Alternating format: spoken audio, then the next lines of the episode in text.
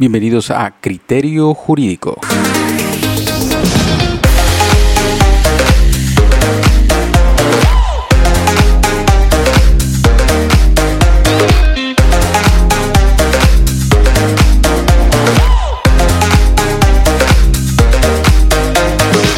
saludarles bajo una nueva temática en la cual eh, creo que el derecho está cobrando muchísimo más fuerza en lo que muchos habían pensado que ya se iba a acabar. La pandemia nos puso en contra las cuerdas al eh, decirnos que pues bueno eh, ciertos ámbitos laborables eh, iban a desaparecer. Hay comercios que específicamente van a tener que pues dejar de existir y van a tener que generar una perspectiva diferente en el ejercicio de lo que venían desarrollando.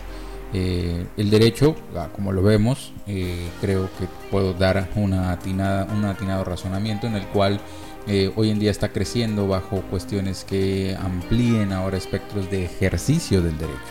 La revisión, por ejemplo, de contratos en cuestiones de comercio electrónico va a generar nuevas tendencias jurídicas en las cuales el abogado tendrá la posibilidad de ejercer pues diferentes métodos de revisión eh, y sobre cuestiones que ahora tendrán que ser reguladas y que a través de un contrato que pues bueno en su esencia va a ser digital tendrá la obligación de hacerse a través de pues una visión diferente.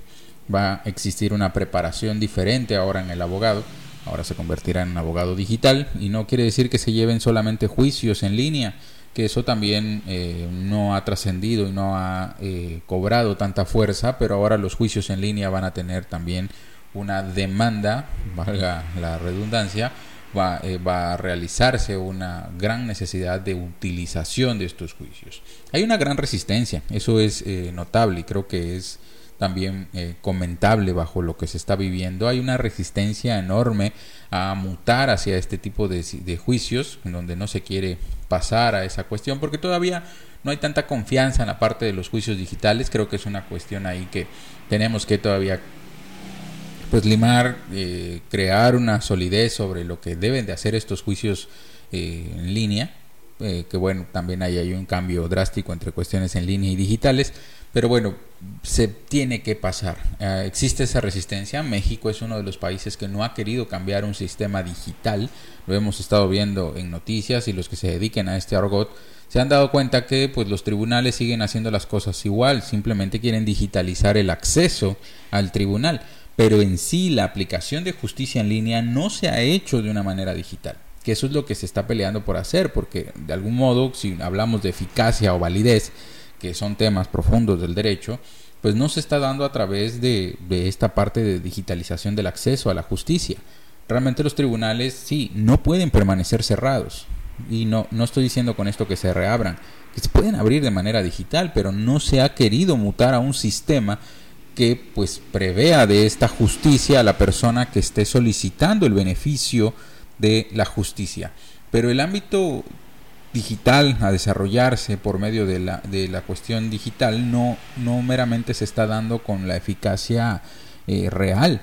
Es decir, eh, los tribunales no han invertido, eh, vaya dinero, no se ha invertido en mutar a sistemas que permitan al litigante, al postulante, a realizar su trabajo desde el ámbito eh, de la digitalización. Y eso creo que está generando una complicación en que la sociedad que contrata a un abogado pues ve realmente quién no está haciendo la chamba y todo se le dice directamente al abogado, es que usted no está haciendo lo que le compete hacer. Muchas veces no es eso, muchas veces es que los tribunales no nos están dando las facilidades o no nos están dando los accesos idóneos para poderlo lograr. Y eso es una labor de muchos. Hay muchos que se resisten a crear todavía procesos eh, vaya tradicionales, pero ya no se puede hacer. El proceso tradicional está realmente ya quedó obsoleto. Ya no podemos seguir manteniendo una cordura sobre los procesos.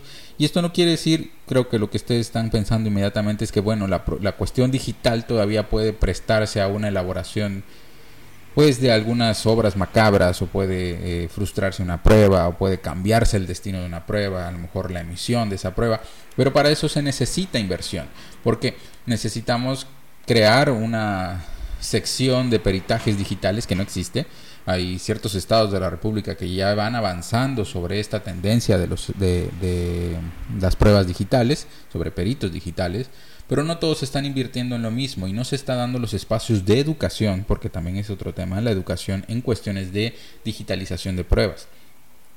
Sobre todo en las que son de video o las pruebas que son, eh, que bueno, ahora son las más, las cuestiones de video, todo el mundo graba, eh, las cuestiones de fotografías, si la fotografía estuvo retocada, si se le está haciendo alguna cuestión de retoque por medio de Photoshop, no sé, varias tendencias que necesitan ser eh, revisadas a través de lo que se está cumpliendo por medio de la digitalización que se pretende cumplir más bien.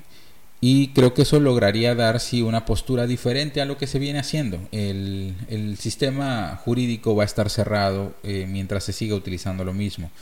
Y no quiere decir que se despida y que ahora utilicemos robots para que tramitan las demandas y más. No, se puede seguir manteniendo a la población que dirige la parte de la administración de los tribunales, pero se necesita enseñar cómo es que este tipo de expedientes se debe de tratar, porque ya son expedientes digitales. Toda la carga y la fuerza que han estado realizando los demás puede cambiarse a un ámbito digital. También hay un razonamiento importante. Eh, en México la parte del derecho se ha querido utilizar más bien con el que pues me aprovecho de alguna un pequeño agujero que haya dejado mi contraparte para poderme brincar, o sea, hacer una, una cuestión de ganar a través de, pues torcer el expediente, vamos a decirle de esa manera, y no más bien sobre el, el que yo sepa más o que realmente el derecho esté tocándose de esta manera, o sea, que esté haciendo lo correcto. Y esto también se ha prestado a muchas eh, eh, interpretaciones diferentes en los tribunales. Hemos llegado al exceso sobre las cuestiones positivistas. Hemos eh, escuchado noticias sobre pruebas. Creo que ahí está el caso que, Netflix sacó una incluso una historia sobre el, caso de Marisela. Y, y, llama mucho la atención el que los jueces en ese momento hayan querido una prueba fidedigna donde se haya visto la muerte en específico para que realmente puedan señalarlo como culpable. A eso se está prestando hoy la tendencia de los juicios tradicionales, en el que se necesita una prueba materialmente contundente y eso no es posible. O sea, ¿en qué momento alguno de estos casos, que son los más emblemáticos, los de materia penal, van a tener la posibilidad de tener una prueba? No hay modo. Eh, hace poco salió también la noticia sobre un candidato en al gobierno de Guerrero, creo que es, en donde eh, una dama señala cuestiones de violación. Y lo están metiendo más bien a una raja política que no tiene nada que ver sobre lo que la misma dama está señalando. Y va a haber una complicación ahí porque van a decir dónde está la prueba. ¿Cómo va a haber la prueba? Ya hubo conversaciones, ya están las partes digitales donde se han estado mandando eh, mensajes según lo que ella narra en su denuncia eh, bueno, esperaremos a que esto sea contundente y se pueda realizar exámenes directos para comprobar eh, las cuestiones. El problema es ese, que seguramente hay algo de verdad sobre lo que se está manifestando, pero pues no va a haber modo de comprobar y ahí va a haber una injusticia. Ese es el problema que está presentando hoy en día la parte del, del derecho tradicional. Con las partes digitales podríamos acelerar los procedimientos y hacer un modo más idóneo de comprobación eh, para este tipo de casos que se están convirtiendo en problemas para la sociedad. El problema es que ya no se está creyendo en el derecho, donde se menciona que pues, realmente el derecho está siendo usado a beneficio de los que pueden hacer eh, pagar por este beneficio. Este tipo de tendencias eh, manifiesta la necesidad de que pues bueno tengamos que ejercer nuevas cuestiones eh, sobre lo que nos ha dejado la pandemia. El derecho está mutando y hay nuevos, nuevas vías para poder incrementar los beneficios de un, de, un estudio eh, jurídico, como se le conoce en otros lados del mundo, un despacho jurídico, como se le conoce en México, para crear pues eh, líneas de, de negocio. El medio idóneo que ahora se puede encontrar es a través de la llamada criptomoneda, que es creo que uno de los, de los temas más complejo. Si no estoy hablando sobre de invertir y empezar a meter dinero sobre eso, no. Hablo sobre qué debe de hacer el abogado respecto de eso. Van a prestar muchos contratos. La parte de los contratos sobre los criptoactivos, como se conoce en México, va a ser necesario que se estudie sobre cómo regular un contrato, qué tipo de cláusulas debe de llevar ese contrato, porque no van a ser las tradicionales que se veían en los contratos mercantiles.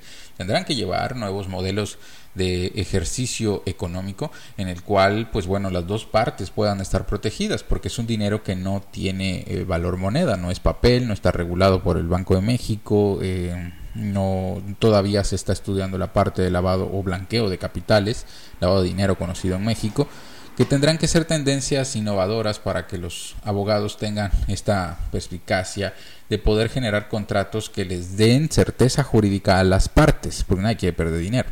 A fin de cuentas es una compra. Pero eh, vaya, esto no se está viendo. Ya existe una norma que está regulando en México esta cuestión de los criptoactivos, pero pues bueno, todo el mundo lo está viendo más bien de cómo invierto mi dinero. Y no es la vía. Al menos refiero sobre lo que los abogados deben de hacer. La vía que deben de buscar hoy en día los abogados es el hecho de crear contratos, es la, lo prudente hoy en día de generar contratos idóneos para poder crear diferentes cuestiones eh, sobre la regulación de los criptoactivos, la criptomoneda, para poder dar esa seguridad y esa certeza. Se tendrá que estudiar. México ya entró al rol de pues regular estas cuestiones de la moneda, pero pues todavía nos falta mucho para entrar a entender cómo se maneja ese mundo eh, de, los activos económicos. No es igual al cambio de divisas ni al envío de dólares o de cualquier otra moneda. Es una cuestión diferente porque es un dinero completamente digital. Completamente digital. Adicional a ello, creo que otra tendencia importante es la referida en materia fiscal. El ejercicio fiscal del año 2021, en el que ya estamos, va a ser un poco más agresivo. Creo que van a existir muchísimas más cuestiones que el SAT va a pretender ejercer eh, respecto de pues vaya de, estructuras empresariales donde va a entrar también los abogados con un nuevo espacio a regular este tipo de tendencias el SAT está siendo más agresivo eh, por ejemplo, una de las cuestiones que ya está en puerta, que pues bueno, todavía ahí sigue sobre la mesa para ver si se regula o no, es la parte del outsourcing. El outsourcing desapareció por completo, lo que se pretende es quitarlo, esa es la, la idea hasta ahora. No sé si se logra hacer, está todavía en algunas cuestiones ahí que se va a desaparecer. Ya había salido como eh, que, estaba pasándose a la parte del Senado o Cámara de Diputados para decidirse. Eh, lo más evidente es que se intente quitar porque traemos encima la parte de Temec, que, eh, que bueno, el tratado que antes se llamaba Libre Comercio, ahora el tratado que tiene los tres países, Canadá, Estados Unidos y México, lo que pretende es regular un bienestar para los trabajadores donde se equiparen los tres países a dar las mismas oportunidades. Eh, suena bien, pero bueno, ahí tienen un trasfondo político que no es lo que nos interesa. México, pues bueno, eh, intenta tener la misma, el mismo beneficio que se le da en esos otros dos países, pero México no corre con la misma velocidad a la que corre Estados Unidos y Canadá. De entrada, pues bueno, la moneda no vale lo mismo, ¿no? El peso mexicano no tiene la misma fortaleza que los otros dos. Y eso pone contra las cuerdas, eh, contra la lona, más bien no contra las cuerdas, sino contra la lona a México, porque bueno, tiene que equipararse a las mismas garantías de derechos eh, laborales que, están ofreciendo los otros dos países para que pues, tengan pues, los mismos efectos. Y pues bueno, lo estamos viendo, nos está, eh, creo eh, ya se aumentó el salario, ha aumentado en este año y pues bueno, mucha gente aplaudió sobre ese aumento del salario, por esa idea es correcta, es, es México tenía uno de los salarios más bajos a nivel Latinoamérica. El problema es que esto va a generar inflación. Pero bueno, ya ese es un tema de economía que tampoco me importa en este caso. Lo que sí me importa es esta modificación en la parte del outsourcing que yo creo que sí generaba de algún modo eh, más, eh, más espacios laborables, más trabajos. Y al haberlo quitado, eh, pues bueno, las empresas ya no van a entrarle con la misma firmeza porque van a tener que pagar pues todo lo que se le paga a un trabajador de, en la cuestión de nómina, tenerlo regulado en seguro social, eh, el, vaya, todos los derechos que pueda generar una contratación estable. El outsourcing se hacía cargo de todo ello, de algún modo pues sí existía eh, cierta corrupción, el problema es que se baja muchísimo la parte de los empleos que se busca. Ese es el problema en el cual México se está eh, viendo vaya en un entorno complicado.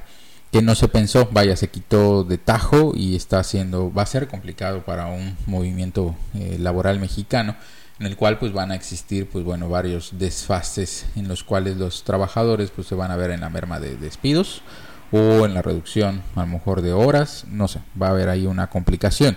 Considero que debió haber sido de una manera paulatina para lograr pues un ejercicio mucho más cómodo ¿no? de, la, la, transformación que se está tratando de, de lograr de la cual no se ha visto. ¿eh?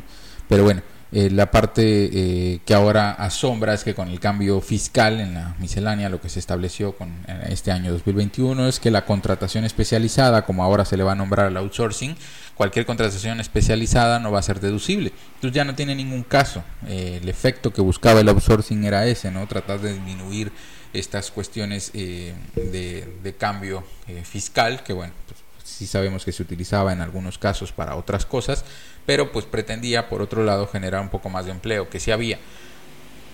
Vaya, tendríamos que ver unas por otras y sí va a haber pues hay unos efectos drásticos. Entonces ya llevo dos, dos posiciones nuevas, lo que son los criptoactivos, la parte fiscal de cómo viene eh, las cuestiones de, de digitalizaciones eh, la, eh, porque ahora pues bueno ya la cuestión fiscal ya es más ruda todavía ya no hay que guardar eh, facturas ni demás sino todo pues desde hace mucho tiempo estábamos sobre las facturas digitales. El cambio del outsourcing que desaparece por completo y yo creo que la parte de educación. Cuatro puntos principales iniciales creo que va a ser un, un podcast inicial y tendremos una segunda emisión con nuevas tendencias de lo que se, se viene el, cuarto punto que quiero abordar en este momento me parece que es eh, la, educación. La educación digital me parece que es lo que hoy en día va a cambiar. Creo que va a ser una eh, tendencia nueva sobre lo que pretendíamos hacer. Eh, creo que la educación digital se ha estado esperando que, que se regrese a una educación tradicional. Considero que no se va a poder Considero que eh, la cuestión de la pandemia nos va a obligar a mutar a cuestiones eh, de educación digital que también son más benéficas. Yo lo estoy viendo de ese modo porque podemos optar ahora por contratar un curso en otro lado del, mundo que nos pueda auxiliar a un desarrollo muchísimo más amplio. Por ejemplo, esto que he hablado al inicio de las pruebas digitales no viene del área de Latinoamérica. Eh, la cuestión de los de las pruebas digitales viene eh, de España, viene del entorno europeo, como es que eh, estos países sí han podido avanzar sobre el desarrollo de las tendencias digitales y cómo podemos hacerlo funcionar en México con lo que tenemos. A eso nos va a auxiliar un curso de otro lado, una máster o una maestría, un doctorado incluso o postdoctorados en otro lado del país. Y la educación digital para eso se presta. Creo que el, emblema que maneja más bien la educación digital es el hecho de poder crear eh, criterios de otros lados del mundo para hacerlos funcionar en nuestro país, auxiliado por supuesto de la investigación que es un tema eh, que, también México se ha limitado mucho en explotar la parte de la educación de la investigación eh, científica en donde no incluso los, las universidades no exigen esta, este cumplimiento de la investigación que hoy en día creo que va a ser de los más importantes. Se ha logrado el hecho de crear vacunas en el ámbito de la investigación, claro, hablando del tema médico, pero también la regulación de vacunas bajo el registro de las patentes va a ser importante saber cómo se va a lograr hacer este registro para que pues bueno, las vacunas tengan un amplio margen de protección jurídica. Y eso casi no se ve en México. Existe el Instituto Mexicano de la Propiedad Intelectual, eh, Propiedad Industrial, pero eh, también se está tratando de quitarle esa autonomía que tiene el INPI eh, bajo unas cuestiones de criterios ahí medio raros que pues bueno en México se había eh, se tiene pero no se ha explotado en demasía tenemos el, registro está este instituto el INPI se encuentra en Ciudad de México pero ¿qué, ¿qué onda con todos los otros estados de la República? tienen que acceder por medio de sus institutos regionalizados que muchas veces no tienen el mismo ofrecimiento de servicio que tiene el del centro y bueno, de todas maneras se centraliza el, la generación de estas marcas que pues tienen ahí una esencia pues bueno que se queda allá en el centro y un gasto eh, hacia el que está solicitando ese registro. Existen demasiados temas en derecho que están siendo sueltos y que ahora están cobrando un poco más de firmeza, un poco más de, de, posibilidades para los despachos, que creo que es un medio efectivo para poder encontrar rutas nuevas para los despachos. Registro de marcas, educación digital, no es lo mismo educación en línea que educación digital, eh, la parte de los criptoactivos, cómo regularlos, que serían los contratos digitales a través de, regulaciones entre las partes, vaya, ahí tendríamos que ver la necesidad de que esto exista como un medio efectivo para esa regulación. la parte del outsourcing, que ya desapareció y ahora va a ser contratación de negocios especializados o de servicios especializados para saber eh, pues bueno, si la empresa le conviene o no, o pues mejor contratar a una persona que se dedique específicamente, de forma especial, a ese trabajo. Van a haber muchos cambios que dejan las puertas abiertas para el derecho para crear nuevas eh, oportunidades en las cuales podemos encontrar efectos positivos hacia el derecho y hacia los negocios jurídicos. ¿Dónde puede el abogado ahora incursionar en este tipo de circunstancias, pues bueno, ahí van a estar las tendencias importantes que creo que van a ser pues de relevancia hoy en día. ¿Qué nos queda? Estudiar sobre esas cuestiones, generar apartados diferentes en nuestros espacios jurídicos, no quiere, que, no quiere decir que nos quedemos sin eh, atender los asuntos civiles, penales, mercantiles de forma tradicional, pero sí abrir ventanas de oportunidad diferentes que eh, pues la pandemia nos obligó a presentar como una cuestión diferente. Y creo que es prudente hoy en día hacer que los despachos muten a, cuestiones digitales. Incluso la atención digital, eh, las consultorías digitales están siendo una tendencia importante en el ámbito jurídico. Ya, ya evitamos esta parte del desplazamiento, esperar la llegada, que haya retraso, que no viene, que pues bueno, el tráfico y demás, hoy en día se puede prestar la parte digital a hacer todos estos negocios que ya se venían haciendo de forma minorizada y con la pandemia aumentó la necesidad y la demanda de este tipo de servicios. Pensemos sobre esas circunstancias, eh, les dejo este, estos criterios, estas tendencias importantes para abordar sobre el derecho. Me, me, hoy eh, que sacamos este podcast me resultaba interesante realizar estos comentarios porque creo que es lo novedoso y hoy en día vamos a generar caminos diferentes para hacernos visibles ante una comunidad jurídica que se vio aletargada, se vio pasmada, pero que ahora vamos a encontrar nuevos, nuevas rutas de acceso a negocios jurídicos para solventar las cuestiones importantes. Por lo tanto, los espacios jurídicos no han muerto y ahora vienen con más fuerza. Creo que va a ser importante observar este punto y pues bueno, generar nada más nuevas ideas. Eso es lo que nos toca, seguir siendo creativos. Saludos a todos, pasen muy buen día. Me ha dado un gusto saludarles en este nuevo año. Les deseo mucho éxito. Sigámonos cuidando. Saludos a todos.